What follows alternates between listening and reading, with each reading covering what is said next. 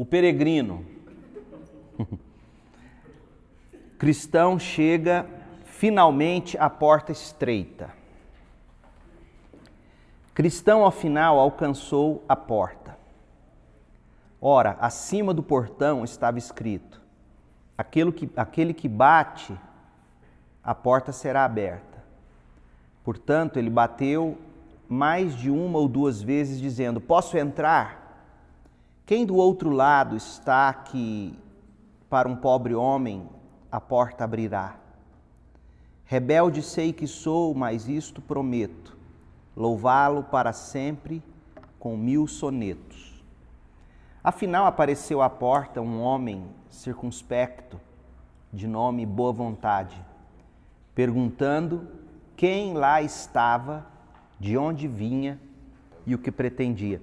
Veja que, que quando ele bate a porta, Cristo é a porta, não é? E aquele que bate a ele a porta será aberta. Veja que a forma de ele de ele pedir para entrar é através de um poema. É uma expressão de louvor. Ele encara isso como uma uma súplica e ele faz isso em, em tom de adoração, né? numa forma poética. E, e boa vontade, quem seria essa boa vontade? O amor de Deus, a graça de Deus, que nos recebe em Cristo.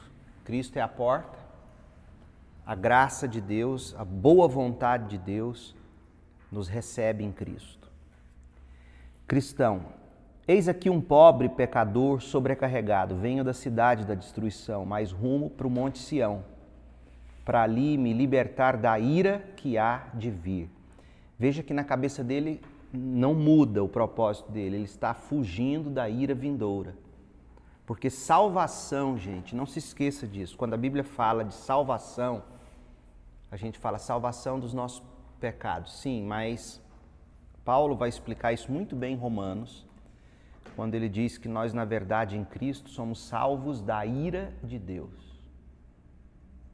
A ira de Deus, o julgamento final, o justo julgamento, é, o temor desse homem aqui, cristão, que sai da cidade da destruição rumo, rumo à, à nova terra que ele quer chegar. Então eu venho da cidade da destruição, mas rumo para o monte Sião, para ali me libertar da ira que há de vir. Portanto, Senhor, como fui informado de, de que por esta porta passa o caminho até lá, ouso pedir que me deixe passar. É de todo o coração que o faço, disse boa vontade, já abrindo a porta. Aí a nota que eu tenho aqui: a porta será aberta a pecadores quebrantados. Sempre será aberta. Então, quando o cristão entrava, o homem o puxou. Por que isso? perguntou o cristão.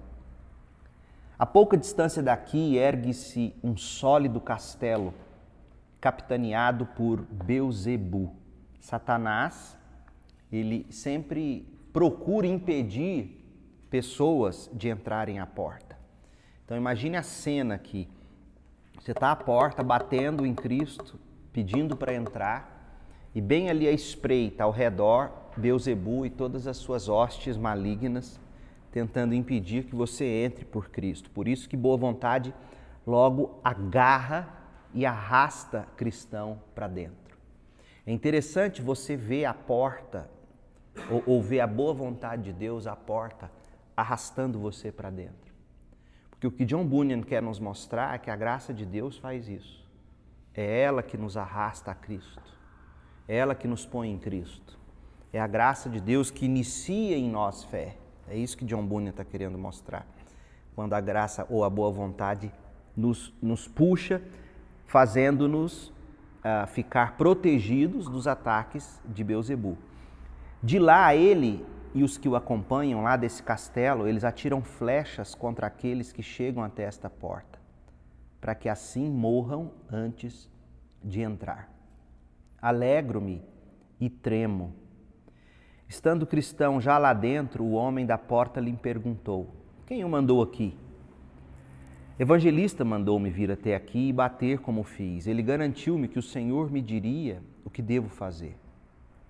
Diante de você há uma porta aberta, ninguém pode fechar.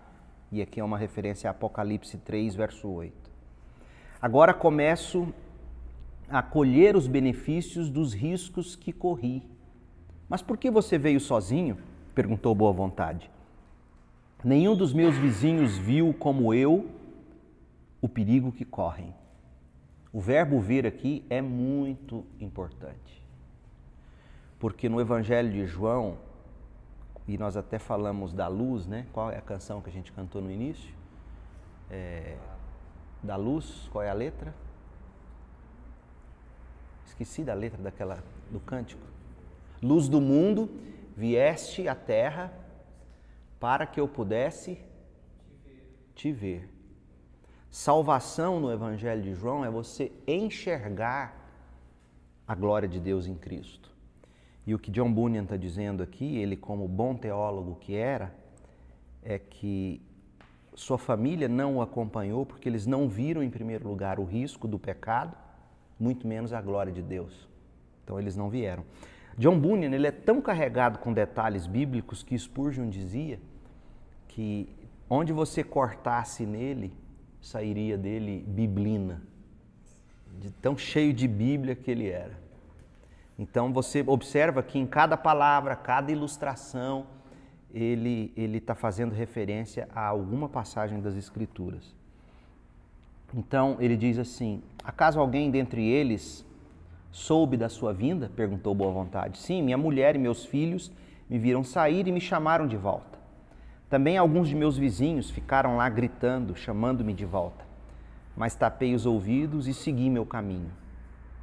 Mas nenhum deles o seguiu para convencê-lo a voltar. Sim, obstinado e volúvel me seguiram, porém, quando viram que não conseguiam me, me convencer, me demover, obstinado voltou praguejando, mas volúvel acompanhou-me ainda um pouco. Por que então ele não chegou até aqui? Na verdade, vínhamos juntos até chegarmos ao pântano do desânimo, onde caímos de repente. Então meu vizinho volúvel desanimou-se e não quis aventurar-se além. Assim, saindo do pântano, no lado mais próximo da sua casa, ele me disse que eu poderia tomar posse sozinho, por ele também da terra magnífica, ou ele sozinho no lugar, inclusive, de volúvel. Então seguiu o seu caminho e eu tomei o meu. Ele foi atrás de obstinado. Eu vim até esta porta. Pobre coitado, disse Boa Vontade, será que ele tem a glória celeste em tão pouca estima que julgou não valer a pena enfrentar o risco de algumas dificuldades para alcançá-la? Está vendo como ele de novo faz alusão à glória? E lembra que ele falou que os familiares de cristão não viram o risco, e aqui ele está dizendo, boa vontade está dizendo, que volúvel e obstinado não viram a glória. Então, salvação é ver Cristo de uma forma bela. Por isso que eu gostei da letra do cântico que a gente cantou. Vou até sugerir para Orlando para a gente cantar num dos cultos que a gente está estudando, João, no capítulo 1. Porque ele fala da beleza de Deus, o cântico, que nos leva a adorar, não é?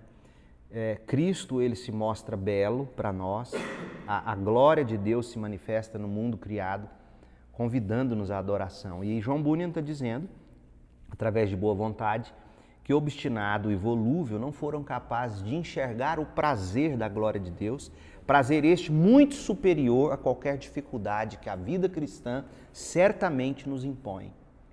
É? Cristão respondeu: certamente. Falei a verdade sobre volúvel, mas também quero falar toda a verdade sobre mim, pois aí se verá que eu não sou nem um pouco melhor do que ele. É verdade que ele voltou para casa, mas também eu me desviei e tomei o caminho da morte. Fui convencido pelos argumentos mundanos de um certo senhor sábio segundo o mundo. Ah, então ele o abordou. Ora, certamente ele o teria mandado buscar alívio pelas mãos do Senhor legalidade. Os dois são grandes enganadores. Mas então você aceitou seus conselhos? Aceitei até onde me restou coragem. Saí à procura do tal Senhor legalidade, mas chegando perto da casa dele, pensei que a montanha se ergue ali, a montanha que se ergue ali fosse cair sobre mim, então fui forçado a parar. Essa montanha já representou a morte de muita gente, disse Boa Vontade, e será ainda morte para muitos mais. Sorte você não ter sido esmigalhado por ela. Lembra do que nós falamos? Por que, que essa montanha, a lei mata?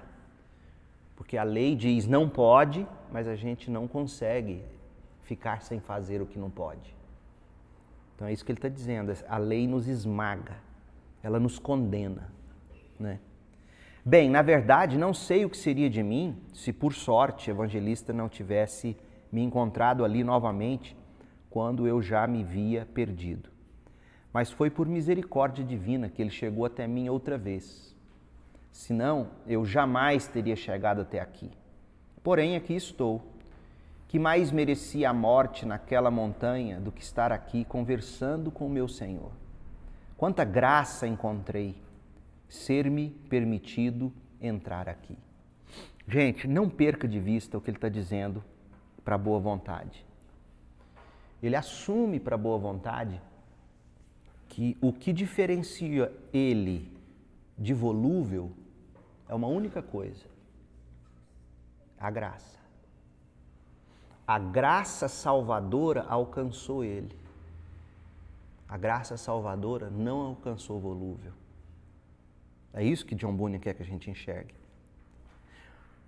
Porque o que a gente não pode imaginar em termos de salvação é que o que vai me levar para o céu foi porque eu quis ir para o céu, em última instância.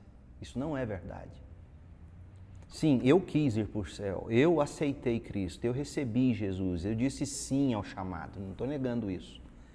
Mas antes de eu dizer sim e antes de eu desejar Jesus, a graça de Deus, de alguma maneira, me fez nascer de novo. É isso que John Bunyan está nos mostrando através dessa fala de cristão à boa vontade. É como se ele estivesse dizendo: Sabe de uma coisa? Eu cheguei aqui ao céu e descobri que o que me trouxe aqui foi essa graça. Foi essa simples graça, essa poderosa graça. E a gente viu como ela faz e como ela age, quando o cristão chega à porta, a graça o arrasta, a boa vontade o arrasta imediatamente para dentro. No Evangelho de João, quando Jesus está conversando com Nicodemos, ele vai dizer para Nicodemos que quem não nascer de novo não verá o reino de Deus. Ou seja, se não houver uma regeneração, se Deus não nos gerar de novo, se Deus não nos fazer nascer de novo, se Deus não nos dar um coração de carne no lugar do coração de pedra, nós nunca seremos capazes ou seríamos capazes de enxergar os perigos do inferno e a gloriosa graça de Jesus. Então, quando Jesus morre na cruz por nós, gente, ele não apenas morre para pagar nossos pecados. Sim, ele fez isso. Sobre ele caiu os nossos pecados. Mas ele morre por algo mais para que o Espírito de Deus viesse e nos regenerasse. Por isso que a gente celebra na ceia a nova aliança. Toda ceia você ouve o texto bíblico sendo dito: Este é o meu sangue da nova aliança. Que nova aliança é essa? Nova aliança do meu sangue. Na velha aliança, no Velho Testamento, na lei, a lei simplesmente dizia não, mas não me capacitava a fazer o sim. Quando Jesus morre por mim, o sangue dele compra para mim o, o Espírito de Deus. É como se. E, e, e, aí é um cumprimento dos profetas Jeremias e Ezequiel que disse que aí o Espírito de Deus renovaria nosso coração. Então, essa é a diferença. É mais ou menos assim, eu costumo dizer o seguinte: eu sei que o Arthur está com uma desinteria danada. Nada para no estômago, não sente fome, está passando mal, pegou uma virose daquelas. E sei que ele ama feijoada. Mas sei que ele está sem fome e nada para no estômago dele. Aí eu telefono para ele e digo: Cara, vem aqui em casa hoje. Eu fiz uma feijoada, lembrei de você, vem comigo. Isso é é amizade ou é S? Sinceramente, isso não é. Então, quando a gente olha para a cruz e apenas vê a cruz como um banquete que Deus colocou para nós, sem levar em conta que nós todos estamos doentes e não queremos a cruz, não funciona. Graça de Deus, gente, e isso aqui você tem que deixar isso penetrar no seu coração e encantar você. Graça de Deus não foi só Jesus morrer para pagar pelo meu e o seu pecado, mas foi Jesus morrer para que o Espírito de Deus pudesse nos sarar dessa desinteria, dessa falta de apetite, colocar em nós um novo coração e dizer: pronto, agora eu quero a cruz. Isso é graça. E é isso tudo que John Bunyan, cheio de Bíblia como é, está pintando para nós. O que, que diferencia ele de volúvel? A graça, só a graça. O que, que diferencia a gente daqueles lá na escola, na faculdade, na família, na gente, etc., fora daqui? Que, que nos diferencia daqueles que não querem a cruz, têm raiva de crente? A graça. A graça de Deus nos arrastou como boa vontade fez com o cristão. A graça de Deus, lá no início, colocou no nosso coração uma inquietação contra o pecado, uma consciência do pecado, um medo de ser julgado de forma justa por Deus. E essa graça então começa a nos dar apetite. E é tudo isso que cristão está reconhecendo e que a gente tem que reconhecer. Então, hoje, se a gente está aqui, se a gente tem vontade de orar, se a gente tem vontade de ler a Bíblia, se a gente reconhece que Jesus é o nosso Senhor, o nosso Salvador, e se a gente se mantém crendo, é porque a graça tem nos sustentado, né? Por isso que ele diz para a boa vontade: quanta graça encontrei, ser-me permitido estar aqui. Aí boa vontade fala: não levantamos objeções contra ninguém. Pouco importa tudo que tenham feito antes de chegar aqui, pois de modo nenhum são lançados fora. Todos os que vêm a mim, de maneira nenhuma o Pai lança fora. João 6,37. Só que se você ler o Evangelho de João, no mesmo capítulo 6, sabe o que João diz? Ninguém vem a mim se o Pai não o quê? O trouxer. A graça que traz. A graça que traz. Sendo assim, meu bom cristão, venha comigo que lhe ensinarei algo sobre o caminho que você deve trilhar. Olhe à frente. Está vendo este caminho estreito? É este o caminho que você deve tomar. Foi aberto pelos patriarcas, pelos profetas, por Cristo e seus apóstolos, e é tão reto quanto o pode fazer uma régua. É este o caminho que você deve seguir. Mas não há desvios nem curvas que me façam perder o caminho? Há sim. Muitos caminhos que partem deste para baixo.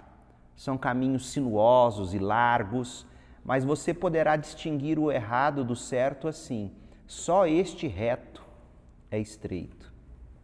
Só este é reto e estreito.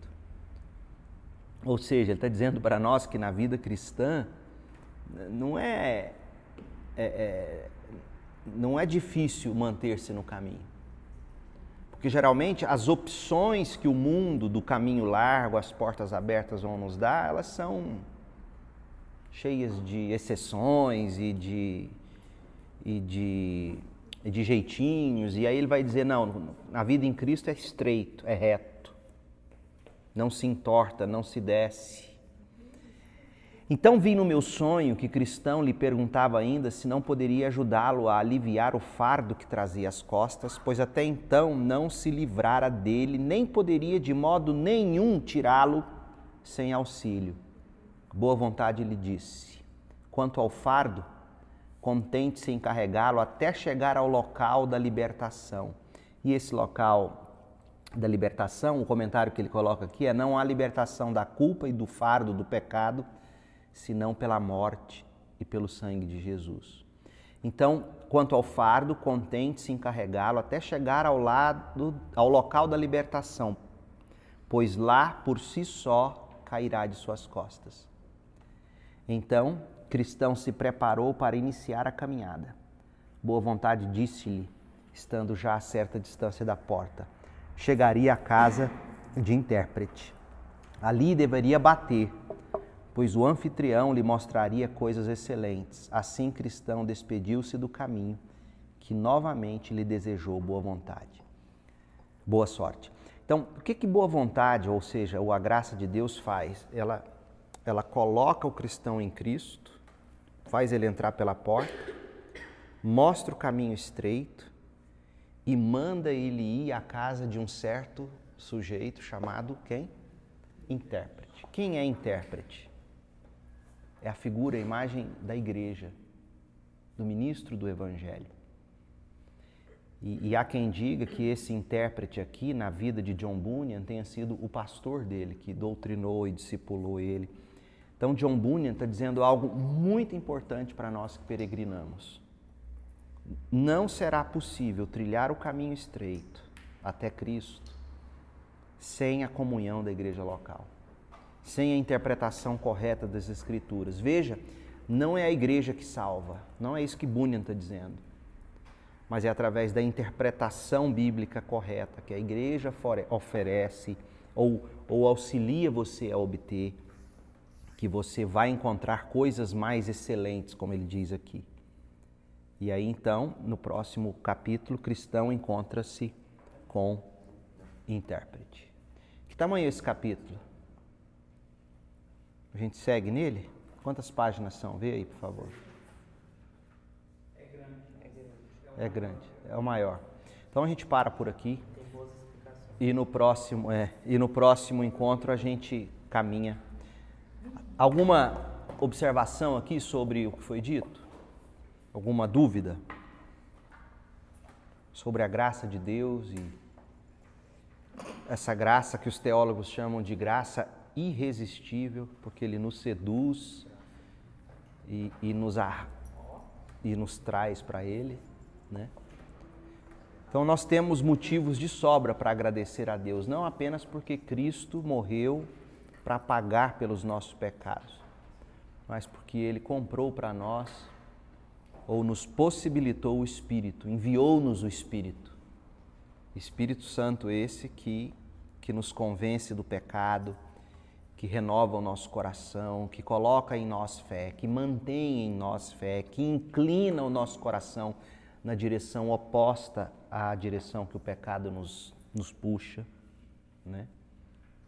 Eu achei tremenda a forma como ele coloca boa vontade, arrastando logo rapidamente o cristão para dentro da porta. Vem logo, se você ficar aí, você morre. Tchup, joga ele lá dentro. Talvez ele tivesse aqui se lembrando de quem? De Deus quando foi buscar Ló, a mulher e a família dele, eles demorando, a mulher lá fazendo chapinha no cabelo, né? Está lá em Gênesis 19, já tinha chapinha naquele tempo, Sodoma e Gomorra. A mulher lá se arrumando, penteando, maquiando e, e o fogo para cair, até que o anjo falou, oh, vamos embora, arrasta eles e tira eles logo de lá de dentro. Uh, enfim, é isso aí. Vamos orar? Bem-vindos, viu? Desculpa, vocês são nomes? Ricardo, Lucas. Lucas, vocês são de alguma igreja? Eu sou da Igreja de Cristo. Igreja de Cristo qual? 68. Ótimo. Que bom. É. Vamos orar.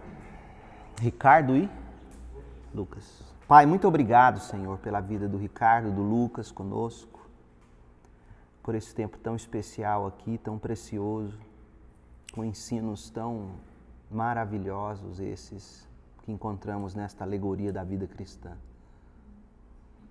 Que a tua graça seja para nós a cada dia realmente irresistível. Que ela cative o nosso coração, inclinando-nos para Jesus sempre, arrancando-nos todas as vezes que estivermos expostos ao perigo, trazendo-nos para Jesus de novo e de novo, mantendo-nos no caminho estreito. Ajuda cada um desses meus irmãos e irmãs aqui, a todos nós a seguirmos assim, com fé, com esperança e com amor. Nós oramos em nome de Jesus. Amém.